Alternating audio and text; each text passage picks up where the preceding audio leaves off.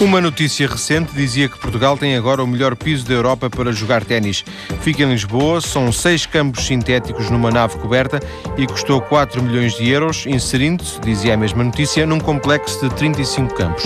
E contudo, apesar do investimento que vem sendo feito, de que este é um último exemplo, o ténis não tem dado alegrias aos portugueses. Do voleibol à patinagem artística, da esgrima ao triatlo, o desporto português tem conseguido alguns campeões e já disputa algumas fases finais de campeonatos do mundo e da Europa. O ténis, não. Por isso, pedi ao diretor técnico nacional secretário-geral da Federação Portuguesa de Ténis, Santos Costa, para vir à TSF esta tarde. Muito boa tarde, Santos Costa. Boa tarde. Viva. Concorda genericamente com este breve diagnóstico que eu fiz, com este retrato? O ténis é uma modalidade que tem franco crescimento e que tem registado resultados extremamente importantes no escalão juvenil. É claro que para o público em geral os resultados contam são os do escalão sénior e aí na realidade nós estamos, eu diria, no grupo do meio. Uh, tendo em conta que, por exemplo, na Taça Davis uh, temos uh, circulado, regra geral, no grupo das equipas a seguir à 16 que é o grupo mundial, neste momento estamos um pouco mais abaixo, e na Fed Cup também já tivemos no grupo 1 vitórias importantes e, inclusive, há dois anos no grupo 2 vencemos todos os jogos, incluindo a final das cerca de 20 nações que lá estavam presentes. Mas em termos de federação, do balanço oficial, vocês, uh, o, o, que se passa em Portugal, e depois mais à frente já vamos tentar a procurar explicações e, e, compreender realmente uh, eventuais causas, mas em termos de diagnóstico, vocês fazem um diagnóstico um pouco pessimista da, da, da realidade do ténis em Portugal?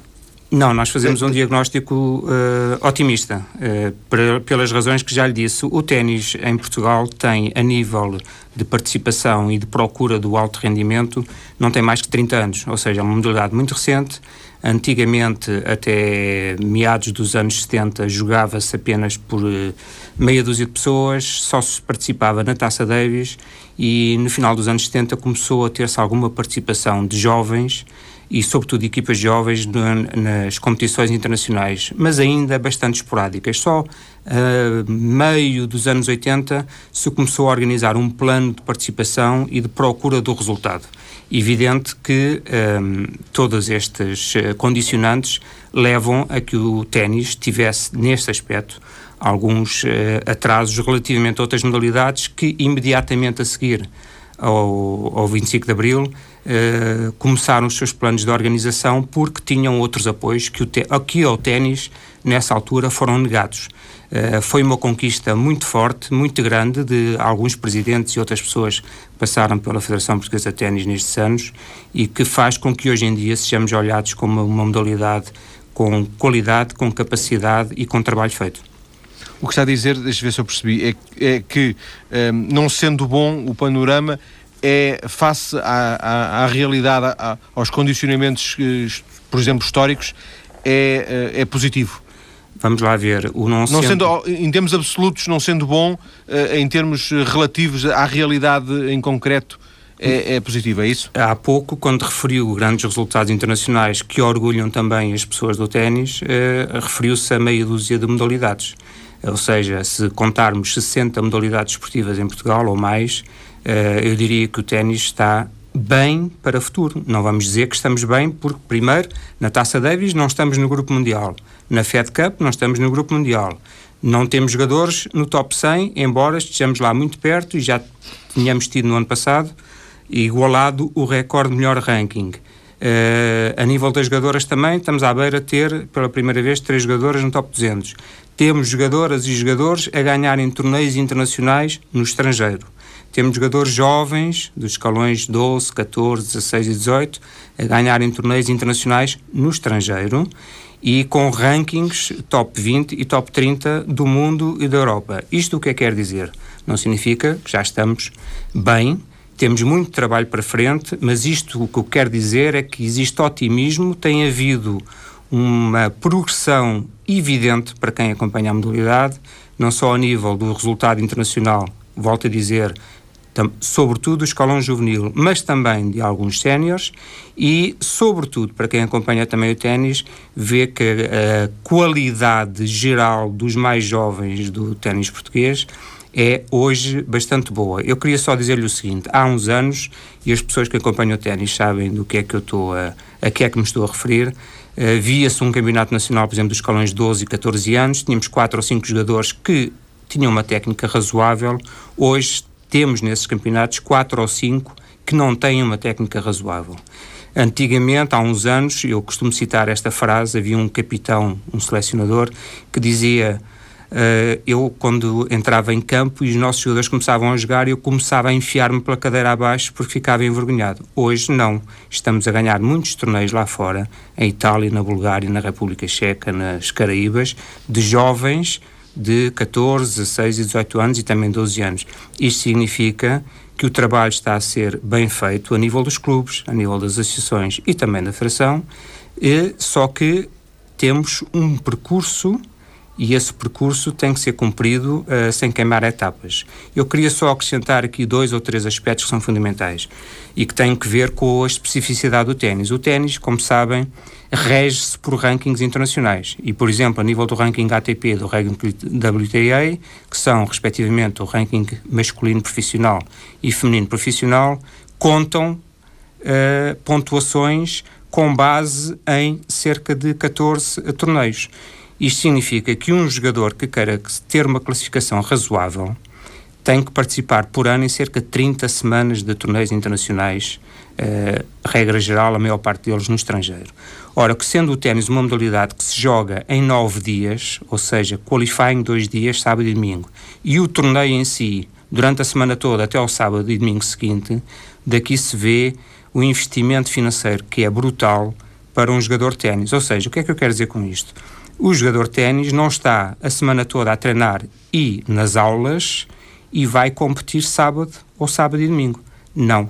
Tem que se ausentar da escola e durante uma semana participar no torneio internacional pagando despesas de transporte, de hotel e de alimentação a multiplicar por 7 em vez de um ou dois, como acontece noutras situações. E isto significa que é um investimento muito grande e esse investimento tem, felizmente, vindo a ser incrementado, sobretudo pelo eh, aquilo que nós chamamos o, chamamos o patrocínio, que é fundamental nas idades mais precoces e realmente eh, precisamos aqui sim de inverter um pouco a situação e sermos capazes de encontrar toda a família do ténis financiamentos suficientes para permitir que os nossos jovens participem no número de torneios suficiente e desejável para se conseguir chegar ao topo e não apenas nos torneios que o orçamento permite que se participe. Aqui há uma pequena diferença, também só para dar uma, alguma ideia à audiência, ao público, é o seguinte: o ranking ATP e o ranking WTA têm classificados mais de 1.500 atletas. Eu, quando digo classificados, significa atletas que participaram no mínimo em três torneios internacionais ATP ou WTA e que tiveram pelo menos um ponto nessas provas. Quando nós temos três jogadores, cerca dos 200 masculino e três jogadoras, cerca dos 200 femininos, diria, estamos a caminhar no bom sentido. Não estamos lá, estamos muito longe de estar lá, basta olhar para o lado, para a Espanha, mas estamos a caminhar no bom sentido, sobretudo tendo em conta que somos uma modalidade jovem nesta matéria e que começam a aparecer agora os treinadores que participaram enquanto jogadores, digamos, de uma forma profissional. O que é que eu quero dizer com isto? Os treinadores que foram jogadores profissionais e todos nós sabemos que um bom treinador, do ponto de vista teórico, que tenha uma boa experiência, é uma mais-valia. Quantos, quantos uh, tenistas federados existem em Portugal? Atualmente cerca de 20 mil. Uh, é, uma, é uma luta, uh, sobretudo, desta direção, porque um, estima-se que existam, segundo informações da, do comércio, que existam mais de 150 mil praticantes eventuais de ténis, pessoas que pegam na raquete uma ou outra vez, uh, para jogar uh, com base em, em material de ténis, especificamente ténis vendido, bolas, raquetes e algum outro material, E o que é certo é que apenas uh, eh, 20 mil contribuem para o funcionamento da, da, da modalidade, o que um, tem sido uma, uma luta que tem, está a ser aos poucos vencida, na medida em que, por exemplo, há quatro, quatro anos, quando entrou esta direção atual, que cessou funções oficialmente em 31 de dezembro de 2008, quando eles entraram havia apenas 13 mil. Hoje começam a haver 20 mil, uh, está a conseguir-se uh, passar a mensagem para todos os uh, tenistas. tenistas são as pessoas que entram num campo de ténis para jogar, que devem contribuir, colaborar e serem parte importante. Mas, mas, Certamente existem rácios uh, uh, por país uh, que seria eventualmente desejável obter face ao, ao, ao número da, de população. Um, ehm, deveríamos ter quantos tenistas federados para podermos estar num, num plano, um, ehm, por exemplo, ao nível daquilo que se passa nos nossos parceiros da União Europeia, nossos países, os países como, como nós estão na União Europeia? Eu vou-lhe dar só dois ou três exemplos. Um, ehm, em Espanha, e nós temos muito boas relações com a Espanha a todos os níveis, não só ao nível de, da competição, mas também a nível da, da formação de treinadores e outras, mas de qualquer maneira em Espanha existe uma luta tremenda para conseguirem mais que os 130 mil federados que têm. Ou seja, uh, sendo Espanha considerado unanimemente como um dos melhores países de ténis do mundo e, e, e, consequentemente, a Europa, e tendo uma tradição tremenda no ténis, sobretudo na zona da Catalunha, uh, a Espanha procura conseguir números maiores uh, a nível de, de, federados. Onde existe realmente um, uma quantidade razoável de federados é, por exemplo, em países como a Alemanha, em que hoje têm menos, mas uh, chegaram a atingir 2 milhões de federados. Porquê? Porque o sistema de filiação na Alemanha era diferente de todos os outros. Ou seja, para resumir, era o clube que se filiava e o clube a filiar todos os seus sócios ficavam filiados. E era assim que a coisa funcionava, ainda funciona, mas uh, com a saída de Boris Becker e da Steffi Graf, o ténis alemão baixou um bocadinho, tem 1 milhão e 600 ou 700 mil filiados. A Holanda tem também cerca de 800 mil filiados. E a Holanda tem, tem a nossa dimensão. E a é? Holanda é tem a nossa dimensão a todos os níveis e tem cerca de 800 mil filiados. O que é que isto quer dizer? Nós Toda a gente. Mil, portanto, a diferença é, é muito grande. Toda a gente que entra num clube de ténis é filiada. E é isso que faz sentido. Nós, Federação de Ténis, gostaríamos de atingir eh, nos próximos anos, se não no próximo ano, pelo menos a meta dos 50 mil, porque para além dos aspectos eh, de orçamentais, como é evidente, representa uma outra uh, força, quer junto das instituições, quer junto dos eventuais patrocinadores. É ou não verdade, é uma ideia, eh, de alguma forma pode estar até errada, mas que tem havido muitos investimentos nos últimos anos ao nível do ténis, por exemplo, ao nível municipal, quase se poderia dizer que não há neste momento nenhum conselho do país onde não haja um quarto de ténis. É verdade, uh, mas também é preciso ter cuidado com, com, com esse tipo de, de conclusões, pelo seguinte, uh, construíram-se muitos campos de ténis naquela base de espaço verde. Ou seja, há muito uh, campo de ténis que está semi-utilizado. De qualquer forma, as uh, autarquias têm vindo a aproximar-se bastante da modalidade e eu só aqui rapidamente, para além daquilo que já foi dito há pouco do Complexo Ténis de Jamor, poder-lhe dizer que existem uh, instalações uh, muito boas, por exemplo, na Maia, no Monte Aventino, no Porto. Hoje está-se a construir em, em Lousada uma uh, excelente instalação para ténis com a parceria técnica da Associação Ténis do Porto. Enfim, as autarquias estão-se a aproximar em, em que termos? Em rentabilizar os espaços que existem, e alguns foram construídos ainda sem projeto de ocupação, hoje estão-se a aproximar das associações de ténis, e eu aqui dizia-lhe que temos 13 associações regionais de ténis, para um, eh, ocuparem esses espaços e, sobretudo, para fazerem formação de jovens. Mas ainda falta, e, e é o último minuto desta primeira parte, ainda falta chegar às escolas, não? Chegar às, às escolas uh, mesmo uh, das idades mais tenras, porventura? Já chegámos na medida em que a Federação, no final de 2007, estabeleceu um protocolo com, com o Ministério uh, no âmbito do desporto escolar. Estamos já a envolver-nos com projetos em escolas e, inclusive, está já em fase de implementação a formação de professores das escolas, professores de educação física, sobretudo, uh, a nível do ténis de base, para poderem ser, digamos, os animadores dessa atividade. É um projeto que é muito querido à Federação, que tem, na realidade, como disse, dois anos de protocolo.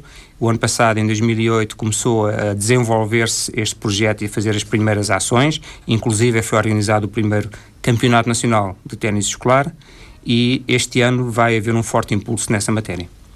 Vamos então voltar à conversa daqui a alguns minutos. Depois, quando, eh, quando voltarmos eh, à conversa, vamos à procura então de explicações para o facto de o ténis continuar neste, neste presente a não nos dar alegrias em termos eh, de conquistas desportivas. Até já.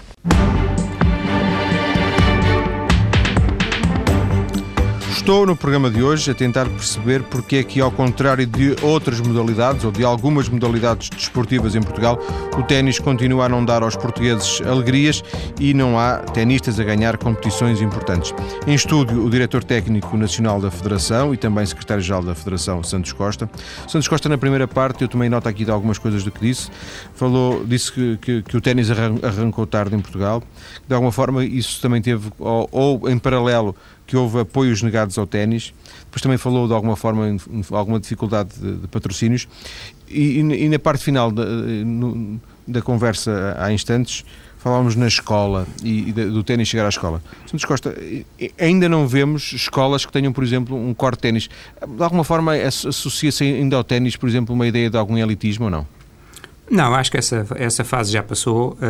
na realidade, houve uma altura em que, em que o ténis era uma modalidade elitista, mais tarde uh, deu jeito uh, manter-se essa, essa opinião, mas na realidade uh, o ténis, de certa forma, está a uma modalidade acessível a toda a gente, porque hoje tem-se acesso às escolas de ténis e é material ténis bastante acessível e, portanto, não, não parece por aí. Por outro lado, o facto das escolas não terem campos ténis ou outros tem que ver com a falta de cultura desportiva que existe em Portugal, que é um, que é um, é um must, que a gente sabe, quando comparamos com os Estados Unidos, em que no fundo o desporto é feito na escola, hum, não podemos comparar Portugal. Portugal vive muito do, do, do clube e da, daquilo que o clube é capaz de proporcionar. Nesse aspecto, não é por aí que, que nós temos alguma dificuldade Uh, temos que, a dificuldade que temos tem que ver com os programas escolares. É evidente que um jovem que está em idade escolar e que precisa de sair uh, 20, 15 a 20 semanas por ano, uh, de semanas inteiras, obviamente... Para as competições. Para as, para competições. as competições internacionais, porque senão não tem ranking, e se não tiver ranking pode se inscrever nos torneios que quiser, que não é aceite, porque as inscrições, a, a, aceitação de jogadores tem que ver com o número limite de jogadores que há e com os estão inscritos. E quando há muitos, é por ordem de classificação. E como tal, isto cria muitas dificuldades. Que... E esse problema existe, é isso que está a dizer? Existe, existe um porque problema. na realidade eh, devemos dizer, existe o decreto-lei de alta competição, existem facilidades escolares eh, ao abrigo da alta competição, é verdade, mas não deixa de ser verdade, quer para as escolas, quer para os jovens, estar ausente tanto tempo, porque não, é, não são ausências de um dia uh, por mês. Cada vez que há torneios, são ausências de uma semana inteira. Isto cria muitas dificuldades uh, a pais. Mas como é que, poderia, como é que se poderia resolver? Uh, a meu ver, há uma solução que já se falou, se tem falado ao longo dos tempos com a tutela e que passaria por existir uh, um esquema escolar dentro do Centro de Rendimento. O que é que eu quero dizer com isto?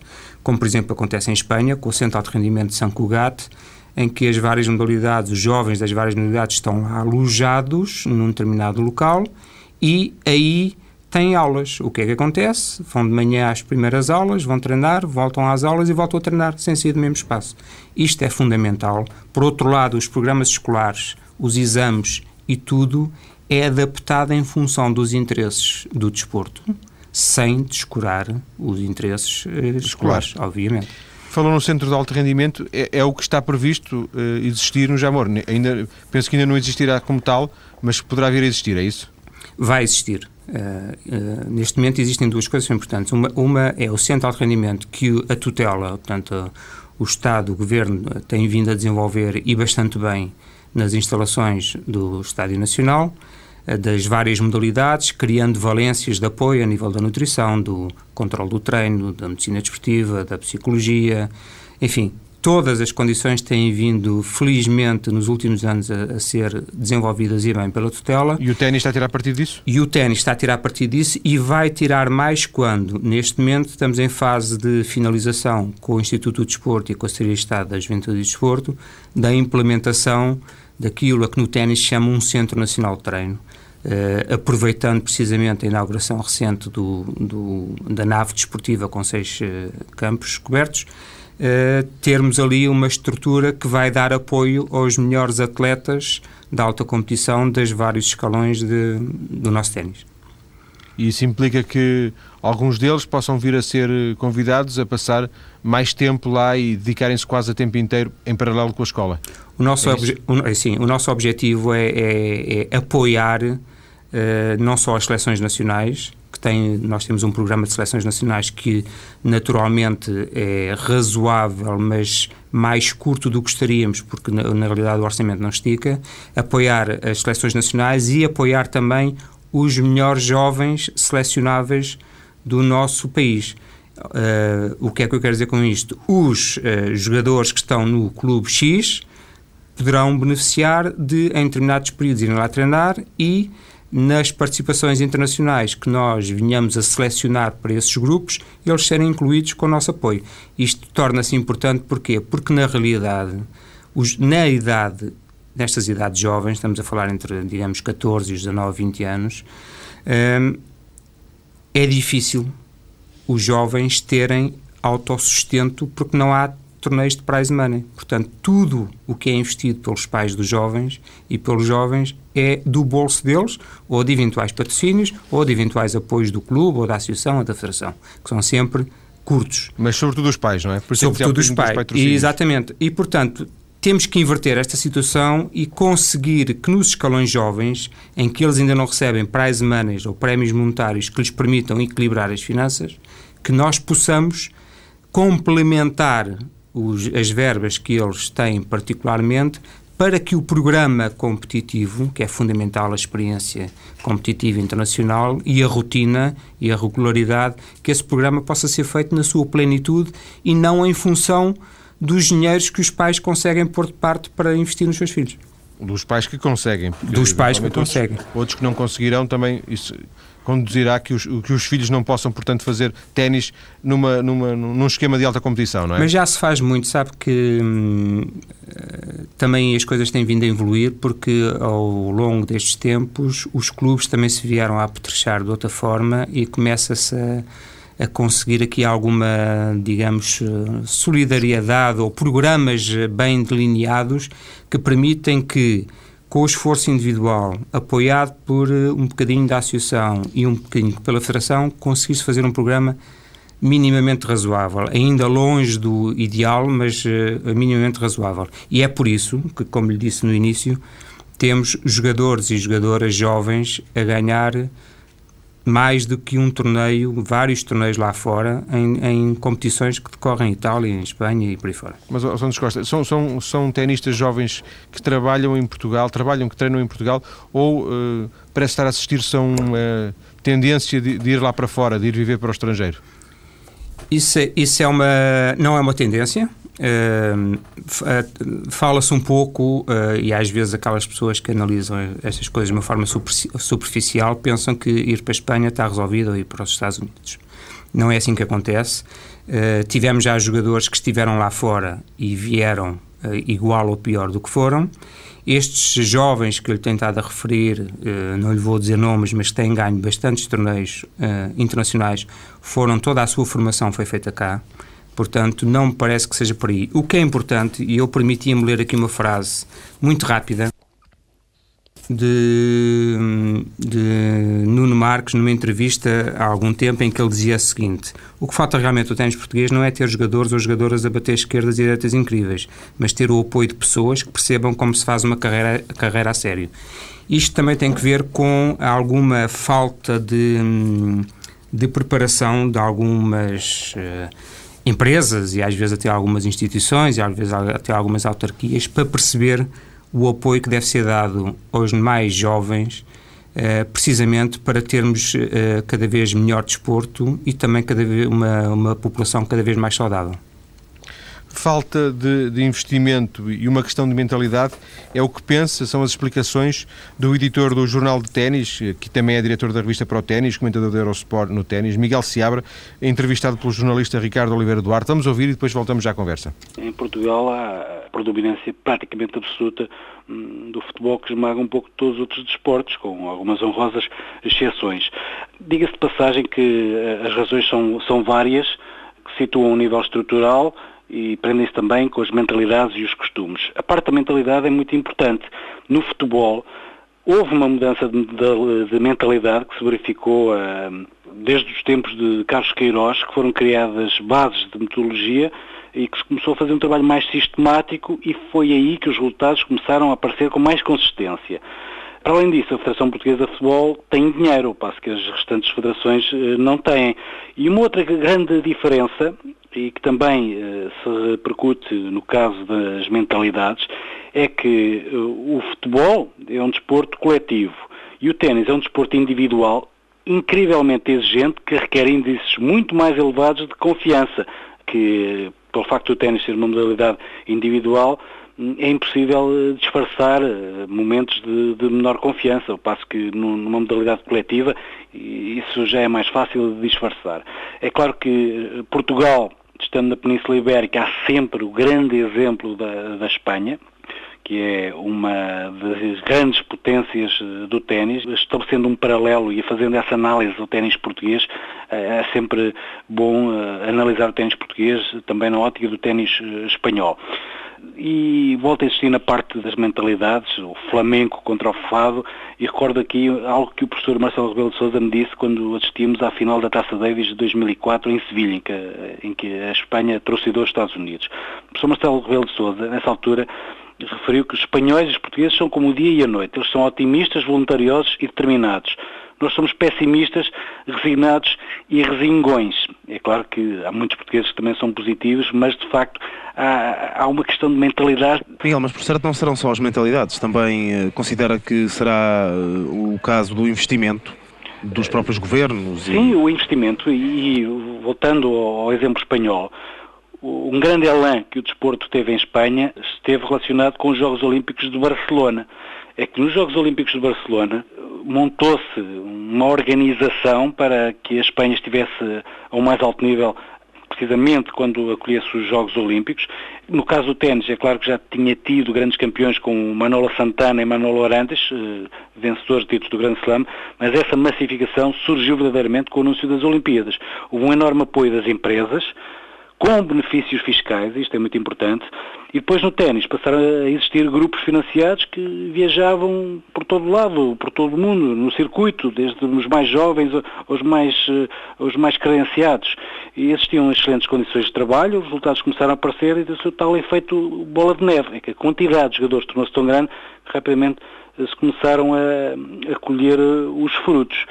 Depois há outros aspectos e também têm a ver com, com investimento além de haver mais jogadores a treinar e mais cultura desportiva, há muito mais clubes com instalações convidativas. São clubes onde toda a família passa o fim de semana, em Espanha os denominados clube de campo, onde há todo tipo de atividades e os miúdos começam a jogar ténis desde cedo. Os pais estão lá, os miúdos estão lá, vão jogando ténis, os pais jogam os torneios sociais, os miúdos estão na escola de ténis, vão aperfeiçoando o seu ténis e tornam-se cada vez melhores. Eh, há rivalidade com outros clubes e isso depois é transposto para o profissionalismo. Mas em Portugal, Miguel, eh, não considera que se olharmos para trás, eh, talvez para 15, 20 anos atrás, as condições que existem hoje em dia são muito ou, serão substancialmente diferentes daquelas que existiam nessa altura, há 20 anos atrás. No entanto, provavelmente, e diga-me você a sua opinião, o ténis não evoluiu ao mesmo ritmo que o investimento evoluiu. O ténis hoje é um desporto muito mais popular do que há 10 anos atrás, tal como é um desporto muito mais acessível do que há 10 anos atrás. E, no entanto, nós não demos um salto assim tão grande, provavelmente. Sim, é mais acessível, mas hoje em dia o ténis e muitas outras modalidades eh, têm uma concorrência que não existia antes.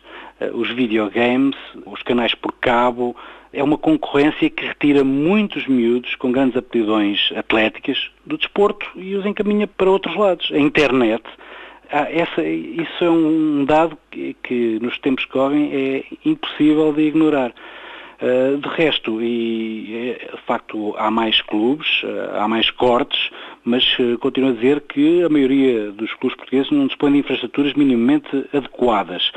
não há capacidade associativa, onde seja possível conciliar o ténis de lazer com o ténis de competição e que o espaço seja suficientemente convidativo para albergar eventos sociais e que façam com que os miúdos passem lá o dia e não voltem para casa para jogar na Playstation ou então para ir para a internet. As opiniões do uh, diretor da revista Pro Ténis, do comentador também da, Sport, da Eurosport, perdão, Miguel Seabra. Uh, Santos Costa, uh, quer pontuar alguma das, das questões aqui deixadas pelo Miguel Seabra? O Miguel tocou em muitos pontos, alguns deles estou inteiramente de acordo com ele. Uh, Vou-me abstrair da questão dos futebols e de outras modalidades, porque na realidade uh, temos algumas modalidades uh, desportivas portuguesas que tiveram um trabalho notável nos últimos anos e que nos orgulham a todos e, e portanto, daí não devemos fugir. Agora, na realidade, o que existe em Portugal é uma falta de mentalidade e uma falta de cultura desportiva. Basta vermos que, com exceção aí sim do futebol, Uh, qualquer manifestação desportiva tem bancadas uh, às moscas, como costuma dizer-se, as pessoas não. Parece que têm vergonha de ver os seus uh, concidadãos a praticar bem desporto. Nós, a Federação, organizamos... Os portugueses não gostam de ténis, gostam? Gostam de ténis, mas gostam de ver ténis na televisão e gostam de ver os grandes astros. quando, há, às vezes, com amigos meus que jogam ténis também, lhes digo, vamos ver a final do Master Shima. Ah, mas quem é que vai jogar? É, é o Rui Machado. Não... É, pá, isso não tem interesse nenhum. Portanto, é um bocado este, este princípio que, enfim, que tem que é ver com a tal mentalidade.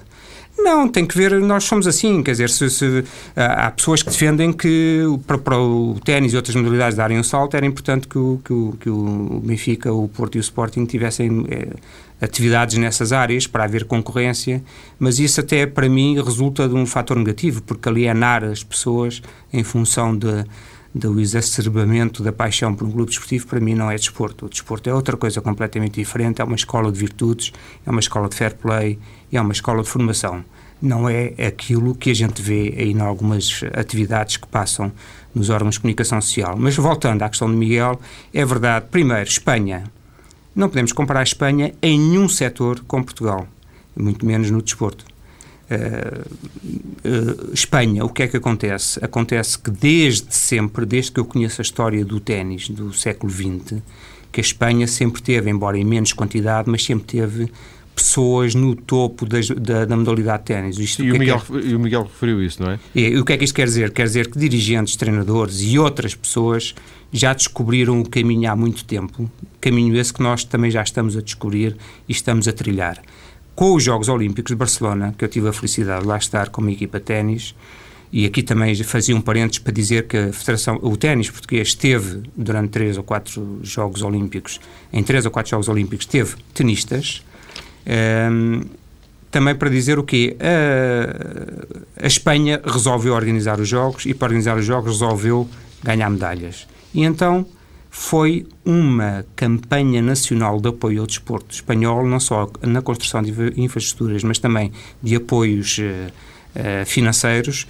que fez com que, por exemplo, a Federação Espanhola, que o seu orçamento quase que, uh, naqueles períodos dos últimos quatro anos, quase que quintuplicou Uh, com o apoio da ADO, que era a Associação Desportiva Olímpica, que dava apoios para o desenvolvimento das equipas. E, portanto, isto tem sempre reflexos. Primeiro, a mentalidade, a garra, a, disponibiliza a disponibilização das pessoas para ajudar. As empresas. Eu vou dar um exemplo aqui muito rápido, Deixa... só para dizer o seguinte. Há uns anos, a Finlândia, que é um país que não tem expressão uh, grande, uh, a Nokia ofereceu à Federação uh, Finlandesa, ofereceu uma forma de dizer, chegaram a este acordo, um, um apoio para um programa de uh, três anos em que disseram à, à Federação: escolham cinco atletas, arranjem treinador, arranjem, arranjem programa competitivo, nós pagamos tudo, queremos é ter resultados. E daí saíram jogadores como o Niminan e outros. Isto, a, Espanha fez a mesma coisa e outros países fizeram o mesmo. É importante que a sociedade civil, nomeadamente as empresas, seja capaz de olhar para o desporto com outros olhos, porque uh, o desporto uh, e a saúde portuguesa precisam desse apoio. Vamos então ficar por aqui nesta segunda parte uh, da conversa. Há mais uh, detalhes sobre a realidade do, do ténis em Portugal uh, depois das notícias. Quando voltarmos, vou perguntar ao Santos Costa se é verdade que o ténis em Portugal já teve mais expressão, nomeadamente no, no, início da década de 90, quando houve alguns tenistas bem conhecidos, e depois vivemos aqui alguns anos de travessia do deserto. Explicamos isso daqui a pouco. Até já. Continuo a conversar com o diretor técnico e secretário-geral da Federação de Ténis, Santos Costa, à procura de perceber melhor a realidade do ténis em Portugal. Já eh, conversámos sobre algumas das causas que podem contribuir para o facto de não haver ainda campeões de ténis em Portugal. Eh, Santos Costa, Nuno Marques e João Cunha Silva, no início da década de 90, atingiram, imagino, eh, penso que se pode dizer, um ponto alto no, no ténis em, em Portugal. Um, depois disso houve um certo recuo? Recuo não, interrupção num, num, processo, porque na realidade Nuno Marques, Cunha Silva, Emanuel Couto e Bernardo Mota, a quem nós carinhosamente sempre chamamos os quatro mosqueteiros, uh, tiveram pelo menos uma década de um ténis eh, novo para Portugal, de uh, novas conquistas, novas vitórias, novos resultados, enfim, muito interesse numa altura em que a nossa economia também estava um pouco mais aberta e que era, enfim, foi possível fazer uma série de situações e estes jogadores, eh, nomeadamente os dois que referiu, eh, trouxeram bastantes alegrias para Portugal. O Nuno eh, Marques foi o primeiro tenista português a atingir os 100 primeiros lugares no ranking ATP, não é? Sim, foi o único, antes de agora Federico Gil imitar. Frederico Gil. O Cunha Silva andou pelo centésimo oitavo lugar a nível de singulares, em pares estes quatro que eu referi há pouco, todos eles estiveram no top 50, daí terem conseguido participar também nos Jogos Olímpicos. Uh, e realmente eram duas duplas que nós tínhamos uh, muito boas de, de, pares, ao mesmo tempo quatro jogadores singulares que, que permitiram que a nossa equipa da Taça Davis andasse sempre uh, nos lugares de cima do grupo europeu e, inclusive, chegaram a jogar uma ronda de apuramento para o Grupo Mundial, isto é, para se qualificar entre as 16 mais do mundo. Mas estes, estes, estes, quatro tenistas, de alguma forma, representaram uma espécie de, de, um, de, um, fenómeno que não, tinha, que não tinha explicação. Eles, eles estavam acima da média, eles não representavam uma evolução do ténis eh, português? Representavam uma evolução do ténis português, eh, em, em, tempos diferentes, mas sim, eh, quando eu, no início desta nossa conversa, lhe disse que a partir de meio dos anos 80 começaram a haver programas eles foram precisamente os, digamos... Os, os primeiros os, frutos desses programas? Sim, os, os, pioneiros destes programas. Não foram os, os pioneiros, porque antes disso uh, eu, eu, talvez recuasse ao tempo dos irmãos Cordeiro e, e de outros que uh, começaram a fazer este tipo de, de programas. Contudo, com a intervenção muito direta da Federação e com, e com objetivos muito específicos, inclusive foram os primeiros jogadores a terem apoios a nível financeiro para a alta competição, eh, permitiu, junto ao seu talento, ao seu enorme talento e à sua grande capacidade de trabalho, eh, alcançarem resultados que na altura eram muito importantes. Mas tirava-se estes quatro e não digo que houvesse um deserto, mas havia realmente depois pouco mais um, a esse nível. O que hoje acontece é que temos o Federico Gil, o Rui Machado, o Leonardo Tavares, o Gastão Elias uh, e os outros que estão aí já a bater à porta, digamos assim. Mais as raparigas, não é? E mais as raparigas. Estava a falar nos, nos rapazes. Sim, raparigas sim. temos a Michelle, temos a Neuza, temos a, a Federica, Federica, temos, temos a, a Magali, temos a Maria João Collor, que vem aí. Portanto, temos uh, uma, uma fornada que desta vez tem continuidade em todas as idades, percebe? E com pelo menos um número de pessoas eh, que concorrentes entre si para essas mesmas idades. Isto faz com que uh, no futuro não se corram riscos de acontecerem hiatos como aconteceu a, a seguir estes quatro. Esta, esta, esta tal interrupção que, que, que se verificou com esse, com a, quando estes quatro tenistas deixaram de, de praticar, eles isso, continuam ligados à modalidade? É isso que eu ia dizer, uma particularidade muito engraçada e, e que eu esperava e desejava há muito tempo, embora reconheça que eu dizer isto que vou dizer possa ter algumas pessoas que não, não aceitem bem, eu esperava e desejava há muito tempo que estes quatro jogadores se dedicassem ao treino do ténis. Porque, como eu disse também a certa altura da minha passagem, sim, sim. foram jogadores que jogaram 100% profissional, foram treinados por vários uh, treinadores, tiveram muitas conversas com craques mundiais, têm muitos conhecimentos a nível uh, da experiência própria e associada à sua capacidade, que já demonstraram, de aprender os fundamentos teóricos, uh, seguramente que temos aí uma nova fase do ténis, que já está a acontecer na medida em que todos eles estão à frente de, de projetos de competição em clubes de ténis e o Bernardo Mota, inclusive, este ano está a colaborar com a Federação como selecionador nacional dos rapazes júniores e, portanto, eles estão já a, a, transmitir os seus conhecimentos aos novos talentos do nosso ténis. Um miúdo, para, um miúdo ou uma miúda, claro, para começar no ténis, uh, que idade uh, é que é recomendável? Não há uma idade recomendável. Se eu lhe disser que a Cris Evert começou aos 4 anos, uh, se lhe disser que conheço jovens com 2 e 3 anos que já andam a arrastar uma raquete e uma bola pelo chão de casa e a partir móveis, isto acontece. Agora, uh, falando de uma forma mais teórica, uh, hoje em dia, 6 anos seria uma boa altura. Eu vou-lhe dizer isto, isto até aproveito para introduzir duas coisas. A primeira é quando eu há pouco disse que tenho muita esperança nestes quatro treinadores e noutros não significa que os anteriores treinadores e outros treinadores que eu não nomeei aqui não estão a fazer um bom trabalho, que se está a fazer muito bom trabalho de ténis em Portugal, quer a nível do ensino, quer a nível do treino de competição. Relativamente ao, ao início, hoje as modalidades todas, como também o Miguel Seabra disse há pouco, enfrentam concorrência forte, sobretudo as modalidades radicais, que são cujo prazer se atinge mais rapidamente. Ou seja, as modalidades que tradicionalmente, entre aspas, chatas, que tinham um processo de ensino demorado e complicado, como era o ténis há uns anos, uh, têm tendência a, a perder uh, clientes e a não fidelizar os seus adeptos.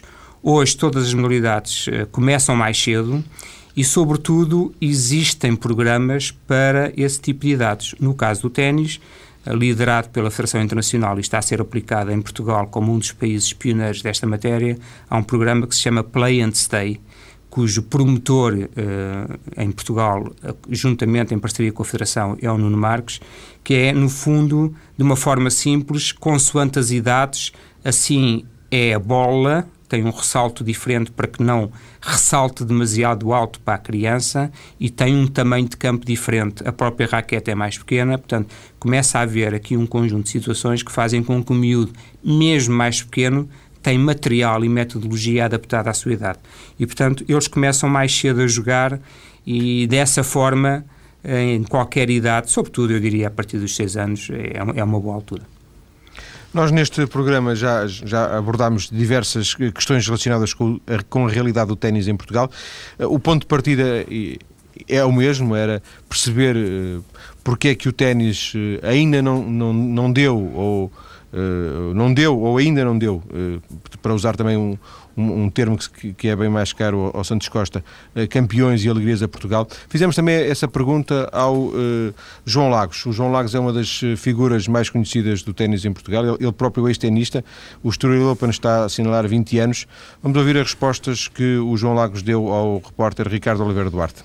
Um problema estrutural acima de tudo, e estamos, estamos a falar de um, de um desporto individual que durante muitos anos já depois da Revolução de Abril, eh, e ainda hoje, né, ainda há umas reminiscências desse período em que a conotação do ténis com uma certas elites não, não o favoreciam, portanto foi sempre um desporto, ao contrário de outros, muito pouco apoiado em termos oficiais. E, obviamente que existe uma federação tão organizada ou tão competente como muitas outras, de outras modalidades esportivas, mas por simples facto, durante muitos, muitos, muitos anos, não ser um desporto olímpico, era um desporto que merecia muito pouca atenção em termos de apoios e em termos de subsídios, eh, naturalmente oriundos e obrigatoriamente oriundos do próprio Estado e da própria organização desportiva em que o país se, se encontrava e naturalmente foi encontrando ao longo dos anos.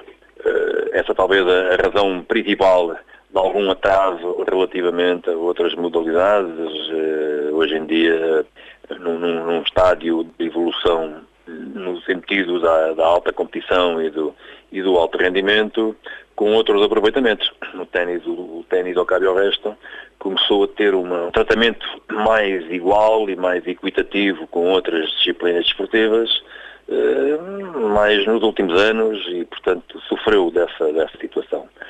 E, portanto, eh, ainda hoje se assiste a um déficit muito grande nesta matéria do alto rendimento, em que eh, são atividades eh, muito dispendiosas, é? são programas extremamente dispendiosos, trata-se de basicamente de um desporto individual e em que não é fácil haver e reunir, reunir eh, apoios e reunir condições económicas para estruturar e suportar toda uma organização de desenvolvimento dentro do alto rendimento que pudesse produzir com alguma consistência, com alguma regularidade atletas de altíssima competição. Considera que essa falta de investimento é, será o principal fator? É, basicamente é. Obviamente que começamos por ter uma boa estrutura para que depois essa boa estrutura possa trabalhar e desenvolver e maximizar os talentos que, que têm que naturalmente ter descobertos Agora, não devemos esquecer que o, que o ténis é um desporto fundamentalmente eh, individual e que, em grande medida, ainda hoje em dia vive eh, das opções e das decisões no âmbito das famílias eh, de uma forma muito, muito isolada e muito descoordenada com o movimento associativo das federações e do desporto em geral. A, menos a falta de torneios. Se cria tal infraestrutura que encoraja, digamos, as famílias a mais facilmente aderirem um, um, com, os seus, com os seus filhos, não é? com os seus descendentes no, no, em programas de alta competição. Considera que, e em Portugal só há o Estoril Open, considera que a falta de torneios com maior expressão também uh, não ajuda muito a esse processo de evolução do ténis em, em Portugal? Não, eu penso que não. O facto do Estoril Open e muitos outros torneios internacionais, obviamente, de escalões inferiores, a propaganda do ténis, que fundamentalmente um Open, um evento com a categoria do Estoril Open, que fará 20 anos este ano, eh, serve fundamentalmente de, do grande momento anual, repetitivo, né, grande propaganda da modalidade. Portanto, a modalidade está suficientemente divulgada, está muitíssimo bem divulgada, diga-se passagem, há muito trabalho e muito desenvolvimento feito por esse país fora Hoje em dia há técnicos eh, muito mais competentes do que aqueles que havia aqui há uns anos atrás. Há uma juventude interessada e empenhada na, empenhada na modalidade. Simplesmente, o, na minha opinião, o que falta é o, o grande centro de treino, onde se concentrem todas as valências e todas as competências estruturais e técnicas para que seja suficientemente animador e suficientemente motivante para que as famílias desde muito cedo, possam pensar e arriscar uh, encaminhar os seus filhos para a modalidade. As declarações eh, de João Lagos, o organizador do torneio eh, Estoril Open, ele, a dizer, ele a lembrar que o Estoril Open faz 20 anos aqui, faz 20 anos este ano.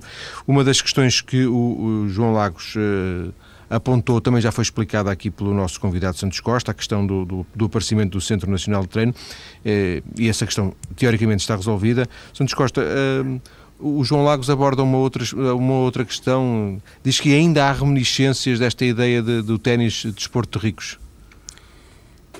Eu vejo, concordo com, com uh, praticamente tudo o que o João Lagos disse, uh, nem seria de esperar outra situação, pelo conhecimento que ele tem, mas uh, o, o, que acontece hoje em dia é que algumas pessoas, algumas empresas, algumas entidades pensam que o ténis em Portugal é tão rico como aquele que se vê na televisão.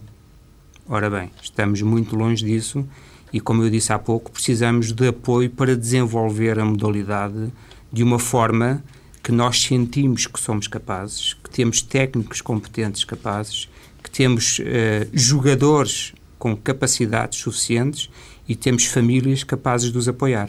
O que falta aqui é precisamente o apoio, como eu dizia há pouco, da sociedade civil, sobretudo das Sim. empresas privadas, para isto.